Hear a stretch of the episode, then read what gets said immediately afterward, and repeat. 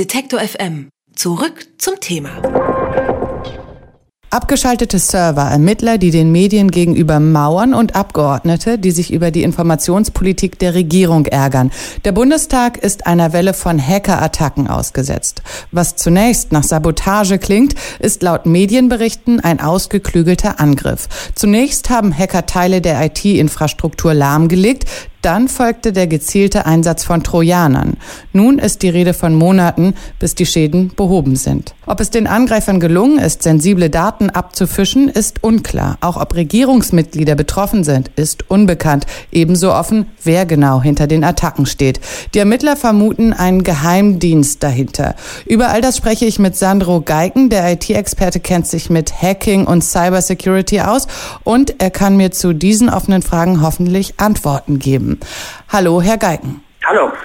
Die Attacken haben Anfang Mai begonnen. Warum liegen denn bisher so wenig Informationen dazu vor?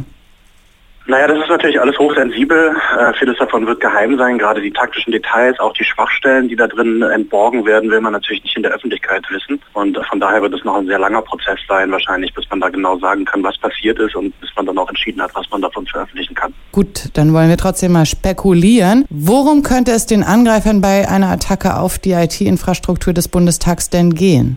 Also das sieht ganz nach ganz normaler Spionage aus. Das ist sozusagen ein Alltagsgeschäft natürlich unter den Nachrichtendiensten. Das kann auch jeder beliebige Nachrichtendienst gewesen sein.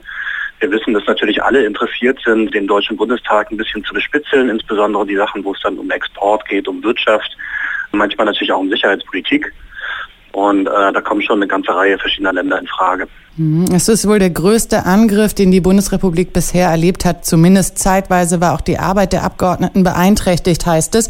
Wie gut ist denn der Bundestag prinzipiell auf solche Angriffe vorbereitet?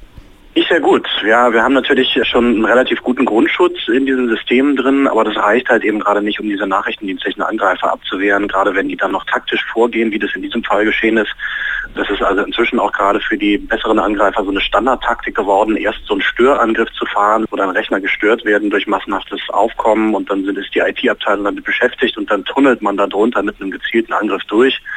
Das haben wir schon sehr oft gesehen und da sind auch die Bundeswehrsysteme nach wie vor machtlos. Insbesondere wenn da noch Innentäter irgendwie angeheuert werden, die dann drinnen noch irgendwelche Trojaner anbringen in diesen geschlossenen Netzen. Da hat man im Moment leider noch nicht so viel. Mhm, Herr Geigen, ich will ja Ihre Expertise nicht anzweifeln, aber woher wissen Sie denn das, wie die Sicherheitslage in deutschen Behörden ist? Das BSI selber zum Beispiel sagt, dass sie jetzt gezielten Angriffen sehr guten Nachrichtendiensten gegenüber hilflos sind. Wir wissen halt auch einfach, dass die alle ganz normale Standards kommerzielle IT einsetzen, sozusagen aus dem Mediamarkt und Saturn und so weiter. Und das ist einfach furchtbar unsicheres Zeug. Ja, die haben also hunderte bis tausende verwundbare Punkte drin. Hm. Das lässt sich auch gar nicht vermeiden. Von daher ist es also immer nur eine Frage, wie ich da rankomme als Angreifer. Aber wenn ich irgendwie rankomme, und da gibt es auch genug Wege, dann äh, komme ich normalerweise auch rein. Hm, BSI haben Sie gerade angesprochen, das ist das Bundesamt für Sicherheit in der Informationstechnologie, dessen Ausstattung und Ausgestaltung immer wieder kritisiert wird in der Öffentlichkeit. Ist das BSI einer solchen Attacke und auch den Ermittlungen überhaupt gewachsen? Ich glaube, den Ermittlungen schon. In der Forensik ist man da sehr gut geworden und man hat da auch viele Partner, mit denen man sehr gut zusammenarbeiten kann. Ähm, Im privaten Bereich, aber auch im äh, universitären Bereich. Da gibt es verschiedene Partnerschaften inzwischen. Das wird man hinkriegen. Allerdings gibt es natürlich auch nur ein technisches Abbild der Angriffe und noch keine direkten Hinweise zu den Tätern. Ja, das ist immer eine ganz andere Geschichte bei diesen Angriffen.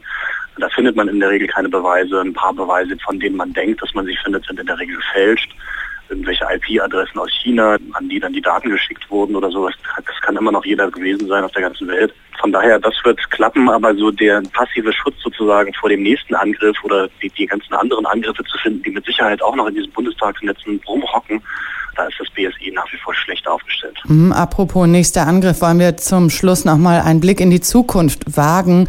Was müsste denn getan werden, um die Sicherheit der öffentlichen IT-Infrastruktur zu verbessern? Gibt es da was Konkretes? Man müsste natürlich deutlich weniger Vernetzung erstmal anstreben, dass man also doch wieder eine sehr viel stärkere Isolation der sicherheitskritischen Netzwerke einführt. Man muss vor allem auch dazu übergehen, weniger verwundbare Systeme anzuschaffen, um schon mal eine bessere Basissicherheit zu kreieren. Das macht man im Moment gerade alles nicht. Man geht eigentlich mehr so den gegenteiligen Weg, will noch mehr vernetzen und will alles auf noch verwundbarere große kommerzielle Datenbanksysteme zum Beispiel umsetzen. Das ist aber natürlich alles, was so kontraproduktiv ist. Es macht es dann vielleicht billiger aus einer rein ökonomischen Perspektive, aber auch sehr viel verwundbarer und angreifbarer. Und dann muss man natürlich auch die IT-Sicherheitsparadigmen, die wir so haben, mal stärker hinterfragen, weil die natürlich äh, doch sehr regelmäßig versagen und man doch mal überlegen muss, ob man da nicht lieber Geld in Innovation steckt, um neue Sachen zu entwickeln, als das Geld dann immer wieder in diese gleichen Firmen zu versenken, die dann wieder irgendeinen Mist bauen, der wieder nicht funktioniert. Hm, inwiefern sehr regelmäßig stattfinden? Das, wir hören doch also jetzt eigentlich fast täglich von irgendwelchen Vorfällen, große Vorfälle in der Industrie, in der Regierung, irgendwelche Hackerangriffe, die durchgehen, wenn man sich auch diese ganzen NSA-Leaks mal durchliest im Detail, da stehen ja auch furchtbar viele Sachen drin, die nie irgendwie aufgefallen sind, große Operationen und Angriffe. Und ähm, das ist doch alles auch schon ein sehr deutliches Sprechen für das Versagen dieser konventionellen IT-Sicherheitstechnologien. Über den Hackerangriff auf den Bundestag habe ich mit Sandro Geiken gesprochen. Er ist IT-Sicherheitsberater. Danke für das Gespräch. Gerne. Alle Beiträge, Reportagen und Interviews können Sie jederzeit nachhören im Netz auf detektor.fm.